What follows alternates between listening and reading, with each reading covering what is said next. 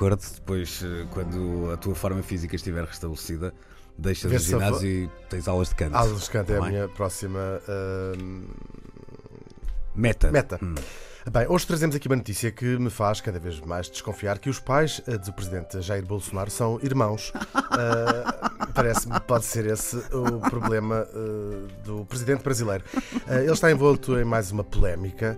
ahm, das várias em que tem estado eh, ultimamente, desta vez por causa de comentários sexistas. Não, eh, a nem- sério? Nem, nem bem sexistas, bem, comentários eh, ordinários, e a a palavra nem sequer é minha, é- já existia. Já, já, já, já, já.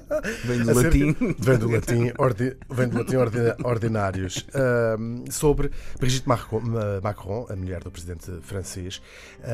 Eles eh, fizeram uma, alguém fez uma montagem em que punha o presidente Macron com a mulher Brigitte e eh, depois o presidente Bolsonaro com a sua mulher Michelle.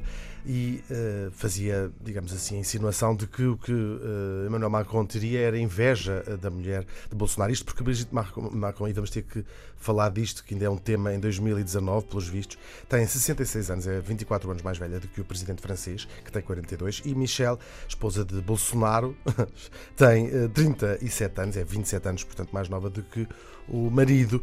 Ahm, e eh, presidente Bolsonaro fez um like neste comentário ahm, e, não, e comentou qualquer coisa do género. Epá! Sei o quê. fez, digamos assim, eh, provou ahm, aquele, eh, aquela publicação. O presidente francês já veio dizer: eh, espero muito rapidamente que os brasileiros tenham um presidente que se comporta à altura. Quem também comentou foi eh, um leitor do, da C- eu li este comentário na CNN, vou também traduzir, Uhum. eh, onde ele diz: Bom, por essa lógica, então a mulher do Bolsonaro também andava à procura de um avô.